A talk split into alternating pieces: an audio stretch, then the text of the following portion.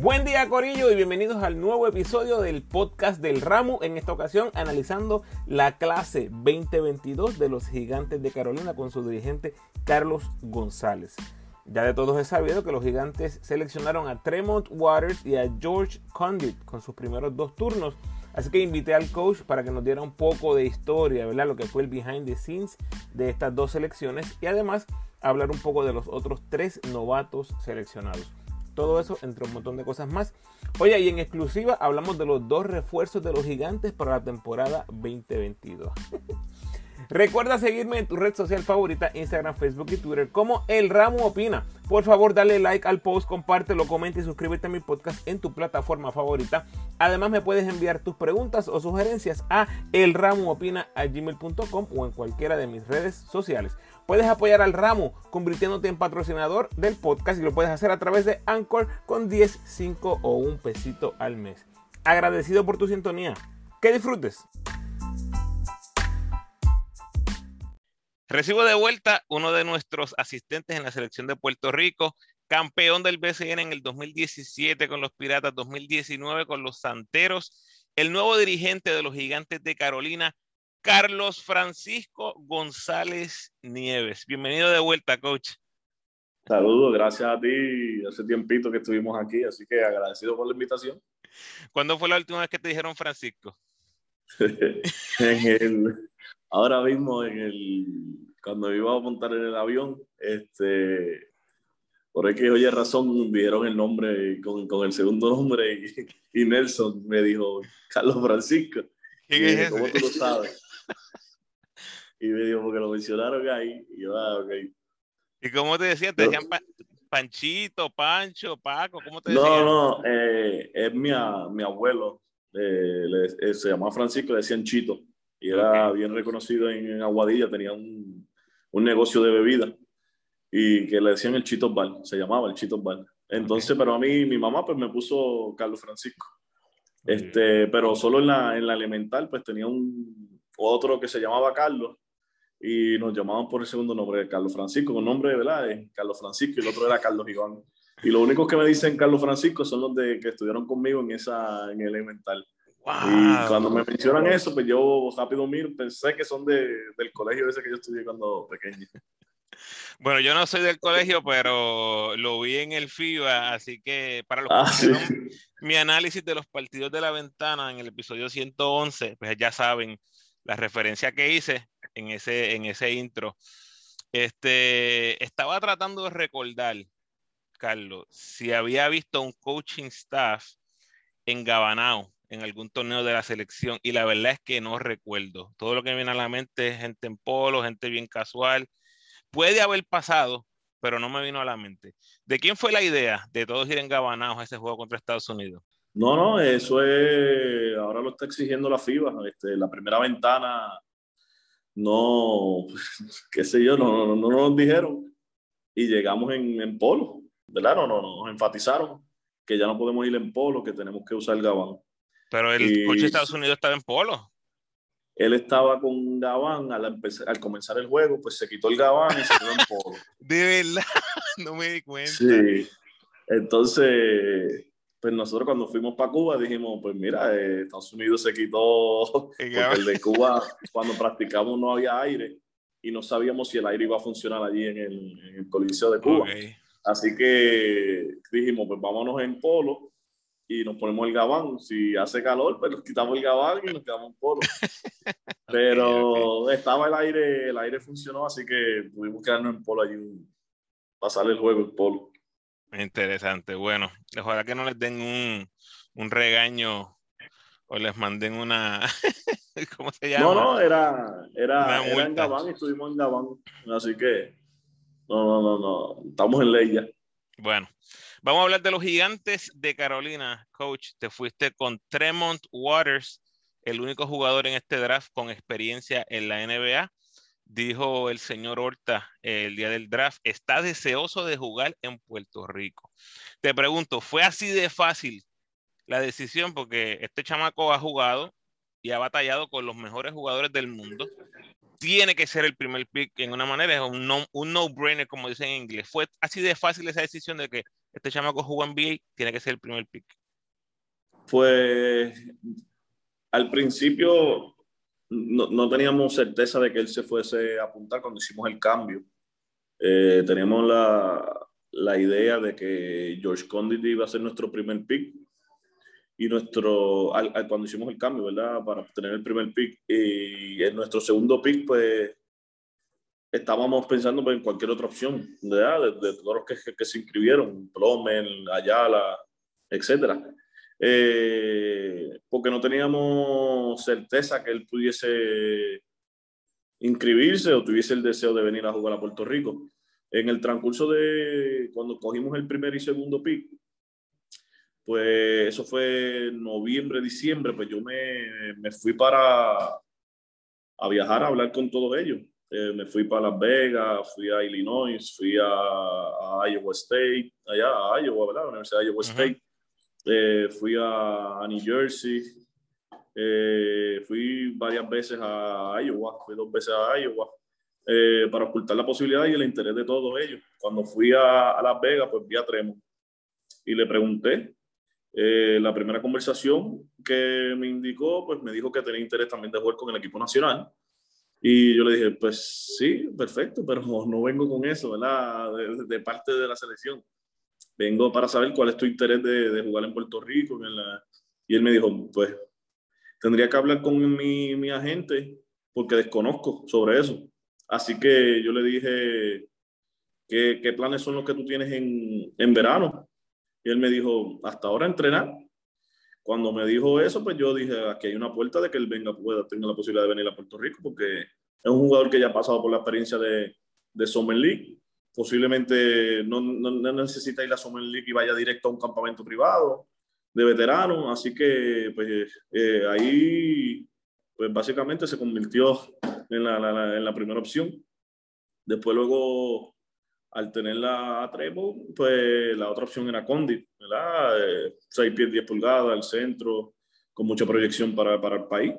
Y estaba también la situación de si iba a venir o no. Eh, al estar en la universidad, pues todos ellos tienen el deseo de ir a la NBA y a veces no, no, no cuentan como que Puerto Rico sea la, el paso adecuado para llegar. Eh, y ese pues estuvimos trabajando un poquito más hasta que pues, dijo que sí, que sí que tenía interés también solo que había que ver cómo, cómo surgía el proceso, el transcurso de, de las invitaciones a, los workouts y todo eso. Y nosotros accedimos, ¿verdad? Porque sabemos que eso es el sueño de todo jugador.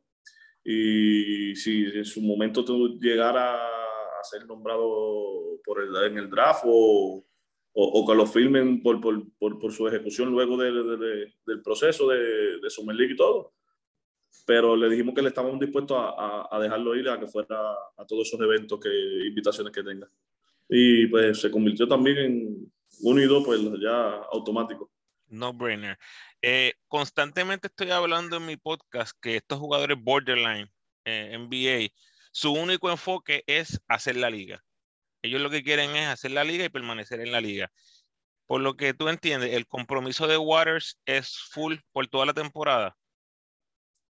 Eh, todos ellos pues, nos piden que si son llamados para Summer League, eh, la puerta para ir a Summer League, y nosotros pues, estamos accediendo, sabemos que ese es el sueño de todos ellos, apenas son, en el caso de Tremont tiene 24 años, en el de Condi tiene 21, así que ese, ese es, el, es, el, proceso para llegar a la NBA, que es su sueño, y nosotros no podemos ser un impedimento para eso, así que eh, estamos accediendo a ese pedido, eh, creo que es justo. Eh, y nada, si en su momento llega, se, básicamente sería en una fecha de, de, de la primera serie, del 7 de julio al 12 de julio es el Summer League, creo que es, que básicamente esa sería la primera serie, cuarto de final. Así que de aquí a allá hay que pasar un montón de cosas y nada, en el transcurso pudiesen quedarse, no ir, etcétera, así que no sabemos, pero accedimos a eso y, y creo que, que el BCN le, representa una plataforma muy buena para ellos, para desarrollarse caso de Condi para jugar con hombres, con experiencias en Europa, internacionalmente, en NBA. Y Warriors también, ¿verdad? Apenas 24 años, que tiene un, tiene un mundo por delante en cuestión de deportivamente. Así que creo que nosotros también pues, le ofrecemos un, una, una, un desarrollo genuino para ellos, para su juego, para, para que puedan lograr su meta. Bueno, si Waters quiere hacer el equipo nacional, este, está perfecto porque si está activo en el BCN, hay una ventana ahí mismo en julio. So, está perfecto para él, este, para demostrar su, su talento en la liga y después estar en el equipo nacional. Sí, sin duda. Creo que, que el estar en el BCN los acerca más a la, al equipo nacional, además de que, que van sintiendo el calor de, del país, eh, de los fanáticos, eh, y se van enamorando con la cultura, etcétera. Muchos de ellos no, no, han tenido la oportunidad de, de jugar por Puerto Rico en juveniles, etcétera. Que esta puede ser su primera experiencia en el país y creo que eso pues los acerca más a, a, ese, a ese compromiso genuino con el país, con el equipo nacional. Creo que es un, ¿cómo decirlo? Es como, como lo cogemos por ambos lados, ¿verdad? Positivo para, para nosotros en la liga y positivo para, para, la, para, para la federación, para la selección. Claro que sí, claro que sí. Bueno, como mencionaste en el segundo turno, te fuiste con el centro de la selección en el repechaje, George Condit, el único jugador en este draft con experiencia en el equipo adulto de Puerto Rico. Y las similitudes con Tyler Davis son bien interesantes, Carlos. Eh, Tyler vistió los colores patrios antes de jugar en el BCN. Eh, Tyler no ha jugado BCN desde que fue escogido por los Brujos hace unos años. Ojalá y este sea el año para él, pero la verdad es que no sabemos y yo creo que ni Guayama sabe. este, cuando fui en estos viajes que fui a Las Vegas a hablar, porque era el showcase de Gilly, el primero que, entrando al hotel, el primero que fue a Tyler Davis. Y lo saludé y hablé con él por encima, me presenté y hablé con él y nada, me dijo de que, que, lo estamos siguiendo, ¿verdad? Que en el país lo seguimos, le dije. Y nada, solo me presenté y no le hablé nada de BCN, porque eso no me corresponde, no está en mi equipo ni nada. Pero físicamente es un jugador sorprendente, ¿verdad? Son como 6 pies, 10 pulgadas, fuerte, ancho. Sí. Eh, debe ser de gran ayuda para nosotros y en el BCN sin duda debe ser impacto. ¿Hay contacto, ahora que lo trae esta colación, hay contacto con Tyler eh, de, la, de la federación con él? Eh, pues sí, Carlos se mantiene ocultando la posibilidad con, todo, con todos aquellos que tengan el interés también. siempre se toca la, la, la, la, la puerta de todos, eh, pero hasta ahora, pues, eh, él no, no, no, no ha accedido a, a, a regresar con la selección. Okay. Bueno, ¿existe alguna preocupación, Carlos, de que Josh Condit pudiera ser el Tyler Davis 2.0, la segunda versión de Tyler Davis y, y, no lo veamos en el BCN, por X o Y razón? Condi tiene en su mente que quiere, quiere quieren ir a la NBA y desconocen si, si Puerto Rico puede ser de ayuda para ellos. Eh, nosotros pues le dejamos saber que jugadores como Alin Ford vinieron al BCN, luego fueron a G-League y llegaron a NBA. Eh, jugadores como Carlos Arroyo, José Juan Barea, eh, en aquel momento, ¿verdad? Que, que, se podía jugar en CWA y, y BCN a la vez, también fueron escogidos en NBA eh, pues jugaron en NBA, perdóname, que, que, es una buena, que es un buen taller para el progreso y el desarrollo de ellos, que, y que nosotros no somos un impedimento eh, para que ellos no lleguen allá, sino que lo que queremos es ser una, una parte de, de, su desarrollo, ser una pieza más que lo ayude a, a lograr su sueño. Eh, y creo que por lo menos este año eh, hay la posibilidad, aún no es 100%, pero hay la posibilidad que esté con nosotros. Y, no como el caso de, de Tyler Davis, yo creo que George Condi jugó selecciones juveniles. Eh, hemos tenido contacto, por lo menos en el caso del dueño de, de, Carolina, de Héctor, y yo hemos hablado con su papá, hemos hablado con su mamá, y su mamá ha sido bien enfática de, de que ella le ha dejado saber cuál es el lado boricua de él, ¿verdad? Que él tiene ese, ese lado boricua y que y lo que ha sido la selección para él eh, que ha sido bien positivo. Su resumen que ha jugado en repechaje, pues, pues ellos, su mamá especialmente, está bien, ¿verdad? Bien, bien agradecida de que, de que el país, de que la federación, que el equipo lo haya, lo haya tenido ahí, pues, pues es, de gran orgullo para ella. Y es una gran, es, una, es un lugar especial, ¿verdad? Y a nivel competitivo que jugó. y creo que eso lo acerca más a, que esté con nosotros en, el BCN. esperemos que sea así. Solo por curiosidad, coach, eh, ¿tenía importancia quién era el primer pick? Porque esto es bien raro tener primero y segundo. O sea, ¿está enchismado Condit por ser el segundo o si hubiera enchismado Waters si hubiera sido el segundo pick? no, no, que, no creo, ¿verdad? Aquí en Puerto Rico las reglas no son como NBA, que el primero puede, puede obtener Cobra más, ¿verdad? un salario mayor que el, segundo, etcétera. Así que no, no creo que, sea alguna diferencia, ¿verdad? sea un motivo para, para, para estar molesto por eso. Ah, bueno, 1A, 1B. Bueno, háblame de Jesús Cruz, fue su próxima selección en el draft.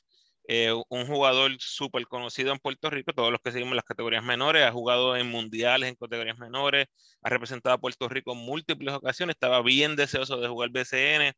¿Qué buscaban en Jesús con esa selección? Pues mira, Jesús, lo primero que Jesús es bien amigo de, de Leandro Allende. Eh, cuando estaba en Aguada, 2020 creo que fue que yo escogí a Leandro Allende, creo que fue en el turno 10 o 9, no, no, no, no me acuerdo bien. Eh, y Leandro, pues él iba a veces a los juegos en Fajardo eh, con Leandro y, había, y lo había visto. Y su físico, su prototipo es, básicamente del mismo, mismo frame que, que, Leandro. Eh, jugador como 6'5, fuerte. Entonces, pues eso me había gustado, eh, que era buen tamaño para, para la posición de 2, para la 3, que son posiciones que, que, hoy día aquí son difíciles de conseguir. Eh, muchas veces los 6'5, 6'6 nativos que conseguimos ya son postes y él tiene la capacidad de jugar dos posiciones. Así que, además de que es de Carolina, eh, lo había visto en las selecciones juveniles desde los 17 años. Así que, pues, pues, pues, fue una decisión, no fue fácil, pues teníamos varias opciones. Yo, yo Walker eh, era otra de las opciones que teníamos ahí.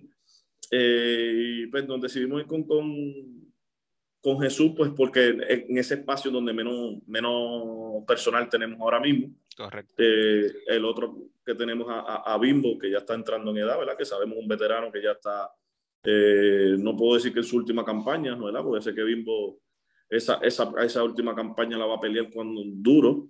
Y, pero que también pues es un jugador que puede reemplazarlo en su momento, en su futuro, puede, puede reemplazarlo directamente ahí. Así que creo que fue una muy buena selección y un jugador que puede jugar eh, muy buen jugador defensivamente.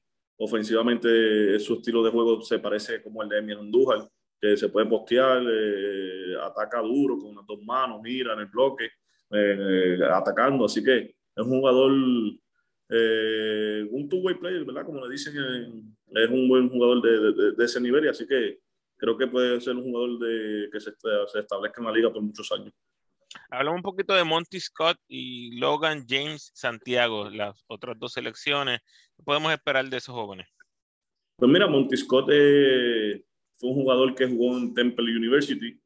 Eh, en el transcurso de cinco años jugó en cuatro universidades, ¿verdad? Eso en su momento pues preocupa.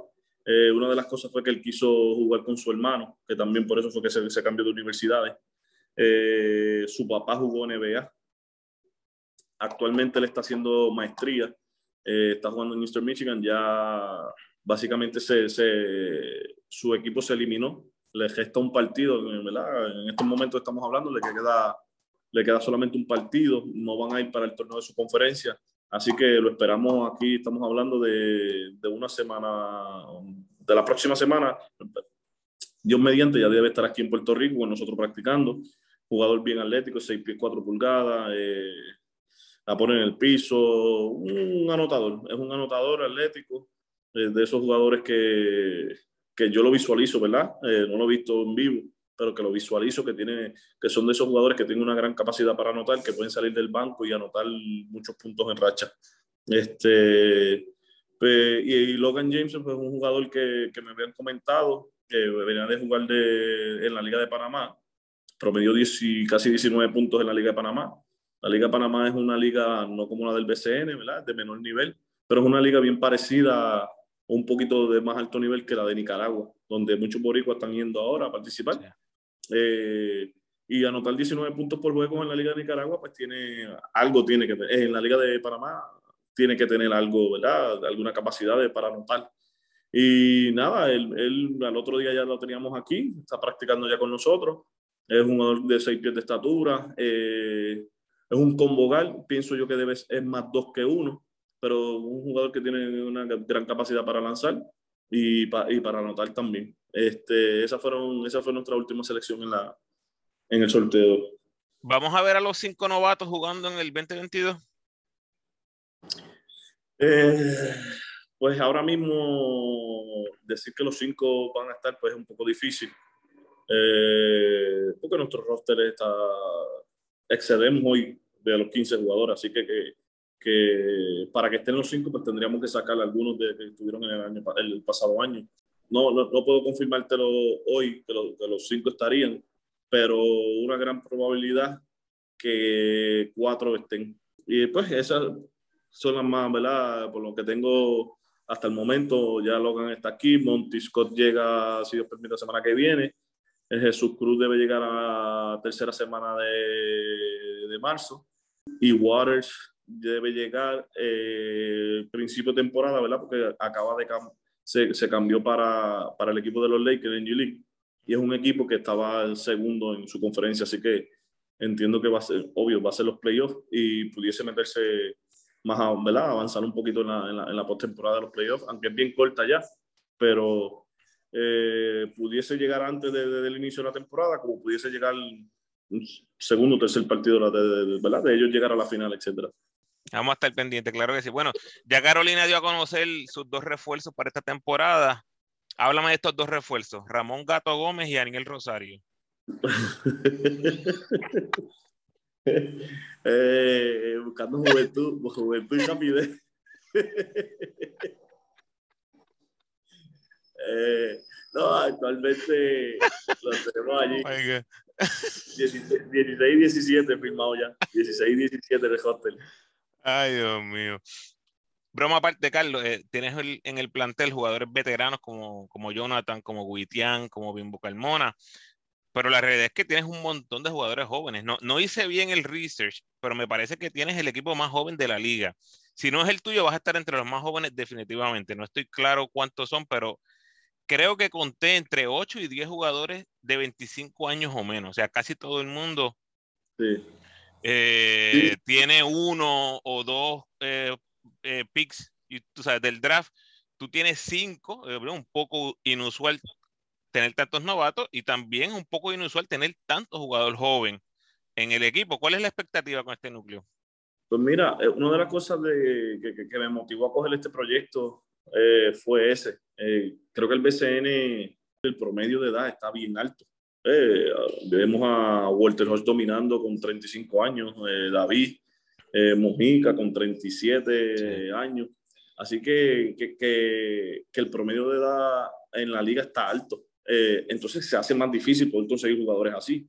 Pues esos jugadores pues ya están, son reservas a sus equipos, y, y, y, es difícil. Eh, tienes que, muchas veces en la agencia libre, pues es difícil conseguirlo en la agencia libre. Eh, muchas veces no, no, no, no, no llegan.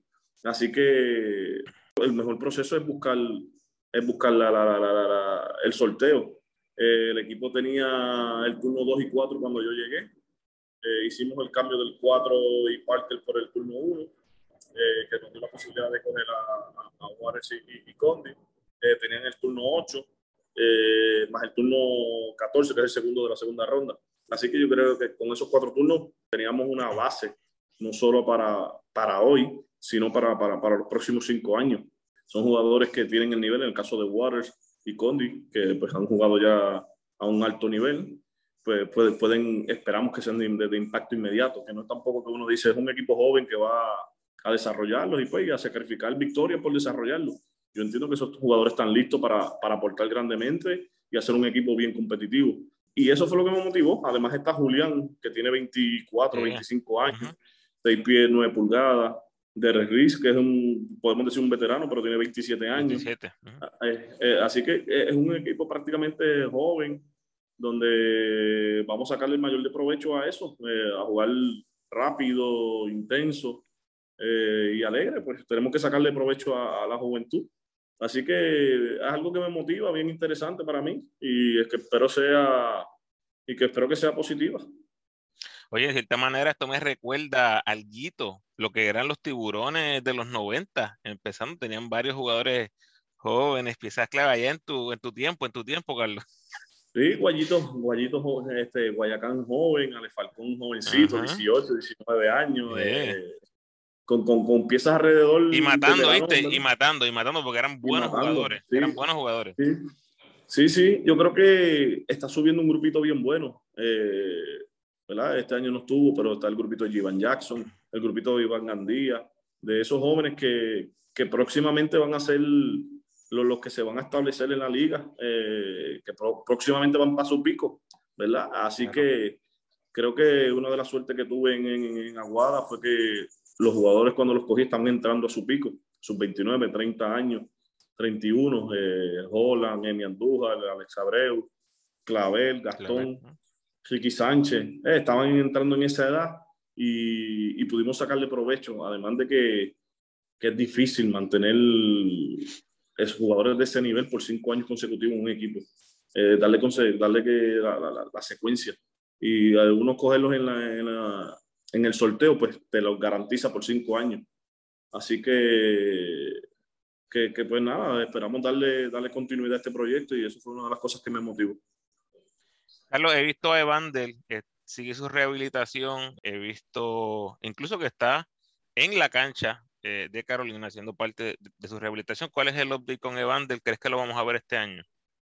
Bueno, pues Evander, la prognosis que se espera es que sea para, para junio, que él pudiese estar En, comenzando a, a jugar.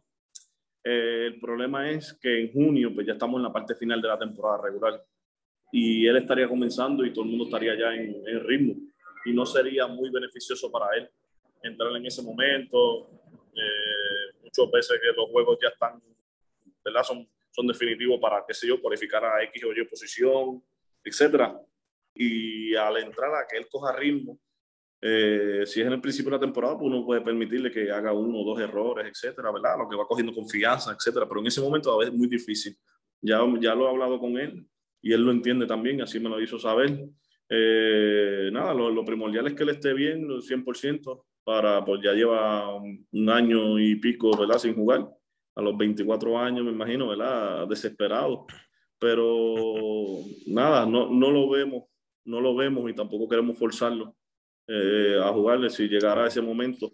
Si llegara antes su, su, de poder comenzar, pues sí, sería posible.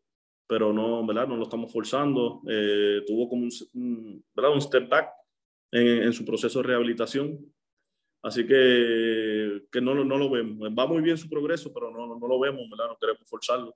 Y si llegara a estar listo muy tarde en junio, pues básicamente pues lo, lo guardaríamos para, claro. para no forzarlo que llegue en esa etapa, que no, no, no, es... Si vemos Jordan Howard, ¿verdad? Hizo eso el año pasado y en la serie no se vio fuera de ritmo, etcétera. Y, y a veces en vez de la ansiedad de jugar, ¿verdad? Pero puede también ser un step back por, mentalmente, eh, el tú hacer cosas que, ¿verdad? Tu cerebro hacía cosas antes y no dominarlas como tú quisieras, pues puede ser muy, en vez de beneficioso, puede ser eh, todo lo opuesto y, no queremos, ¿verdad? Llevarlo a ese punto. No, y, traiste el ejemplo perfecto porque vimos con Jordan Howard, eh, fue triste verlo porque no era Jordan Howard, estaba regresando, tratando de regresar al ritmo en una serie súper importante de eliminación, cuartos de final. Eh, es violento, es violento. Eh, Evandel, fuerza, pronta recuperación, sigue metiéndole ahí. Coach, Chavas Napier. Tema el momento. Rusia y Ucrania. Ya, ya, ya está eh, libre, se fue, se fue del equipo, ya hay rumores por el por todos lados. ¿Cuál, ¿Cuál, es el sí. Hemos, hemos tenido comunicación, al, al, momento no tenemos nada, nada confirmado. Eh, pero sí, hemos, hemos, hemos tenido conversaciones con él, no con él, con su padre, su padrastro. Eh, y nada, está la, está, está, la posibilidad, pero hoy no podemos decir ¿verdad? Que, que está completamente cuadrado ya. Él tiene unas una, una situaciones personales que quiere atender ahora ya en Estados Unidos, que se convirtió en padre, etcétera. Así que estamos, hasta, estamos en ese proceso, estamos en ese proceso, no se descarta, pero al momento hoy no podemos decir que, que, que, que lo tenemos. ¿Sabes a qué me recuerda? Hace par de añitos, a lo mejor tú sabes de caso, había un equipo que le llegó de la nada John Holland y terminaron ganando el campeón. De la nada cogieron un tercer refuerzo, brother. No sé si te acuerdas quiénes fueron esos. Eh, pues son, son de gran ayuda, son de gran bendición. si te cae un Chavas Napier en junio, este, ahí, ahí, ahí, Carolina se pone bien, bien, bien intenso. Mira, Carlos, vamos a terminar un poquitito nada más de la selección. Ya han jugado cuatro partidos en la carretera. Te dije que no íbamos a hablar mucho. Simplemente te quería preguntar cómo ha sido tu experiencia hasta el momento en la selección. Mira, de, mucho aprendizaje. el baloncesto, la, parte de la conformación del equipo es un proceso bien, bien, bien, bien diferente a lo que usualmente uno está preparado, acostumbrado a hacer. Eh, usualmente nosotros preparamos un equipo aquí y tenemos tiempo para hacer un equipo de 12 jugadores, etcétera, tres, cuatro meses, por decir. Yo llevo desde, desde diciembre bregando con el equipo que, que, vamos a hacer y al sol de hoy no no he terminado. Eh, por, por, por, los refuerzos que vamos a coger, que, la mezcla, ¿verdad? Uno buscando la mezcla casi perfecta. Eh, en la selección no tenemos ese tiempo. Estamos hablando de que tenemos la semana, por decir, en dos semanas tenemos la, y hemos, tenemos un grupo de 24 jugadores y vamos a decir, coño, queremos irnos con estos 12 jugadores. Y en el momento de esos 12 jugadores, 5 no pueden por aquí razón se lesiona, el otro tiene esta situación, esto, el equipo que está jugando está, está pasando por un momento difícil, que no, me dice que si me voy me pierdo, pierdo tiempo de juego, etcétera. Y esa es la parte bien difícil que uno tiene que, que ajustarse en ese, en, ese, en ese transcurso. Y uno dibuja algo con ese pensando que va a tener estos jugadores y cuando llega el momento tiene otros jugadores. Y eso pues es un reto para el coach porque tenemos que ajustarnos a eso, moldearnos a, a ese grupo. Y es la parte que, que he aprendido, ¿verdad? Manejar a eso. Eh, es, es, como, estar, como estar en la cocina y, y, está todo el mundo pidiendo comida, me imagino yo. Y tú tienes que sacarle solito en nada. Pero ha sido muy buena, muy positiva, de, de mucho aprendizaje. Y encantado, pues, como nene chiquito, ¿verdad? Que, que su sueño es estar ahí y tener la oportunidad de estar ahí ahora, pues me lo estoy gozando, me lo estoy gozando y, y tratando de, de, de, dar lo mejor de mí para, para poder seguir obteniendo la meta que, que es llegar a clasificar al mundial. Debe ser algo muy especial. Claro que sí. Me encantó esa analogía. Todo el mundo quiere comer, pero nadie quiere cocinar. Ay, ay, ay. Les toca a ustedes ahí. Coach, como siempre, agradecido por el tiempo. Mucho éxito en la C. Gracias, gracias. La nueva C este, agradecido, ¿verdad? Por siempre estar, estar, ¿verdad? Siguiéndonos y apoyándonos dentro de todo lo que hace. Eh, sigue siendo de apoyo porque, pues, sí que sigan hablando del BCN, del, del básquetbol de Puerto Rico, pues es positivo para nosotros porque hay mucha gente que, ¿verdad? Que, que se da cuenta de lo que nosotros estamos haciendo. Y es muchas veces gracias a ustedes que hacen todas estas cosas posibles para gente de otros países eh, sepan lo que hacemos aquí y cómo, y cómo estamos trabajando y y lo que hacemos bien y, y lo no tan bien también. Pero ahí claro. Agradecido a ustedes también por todo eso. Un abrazo, Carlos, éxito. A la orden siempre. Gracias por sintonizar, Corillo, y gracias a Carlos, como siempre, por aceptar mi invitación al podcast. Por favor, ayúdenme compartiendo este episodio en sus redes sociales y con todos los fanáticos de los gigantes de Carolina que conozcas. Lo próximo en mi podcast es la culminación de la serie La Plata Olvidada con Rolando Rutunier y Ángel López Panelli, el análisis mensual de nuestros muchachos de la G-League para lo que fue el mes de febrero y mi reacción a lo que ha sido la agencia libre del BCN, que por cierto acaban de cambiar a Giorgio Pacheco a los grises, así que voy a estar reaccionando a todo lo que fue la agencia libre del BCN. Además, estoy bregando a ver si puedo tener varios invitados sorpresa por ahí. Estamos activos, por ahí, ustedes saben cómo es. Si quieres escuchar un poco más de la carrera del coach, te invito a que te des la vuelta por el episodio 30, donde tuve a Carlos analizando lo que fue el campeonato santero en el 2019, lo que fue la llegada de Holland, el rally de Maura. Eh, dos años después, sigue en mi top 5 de los episodios más escuchados de mi podcast, más downloads en la historia de mi podcast. Como siempre, te invito a que te suscribas al podcast, déjame tu mejor review por favor y sígueme en tu red social favorita, Facebook, Instagram o Twitter. De nuevo, agradecido por tu sintonía.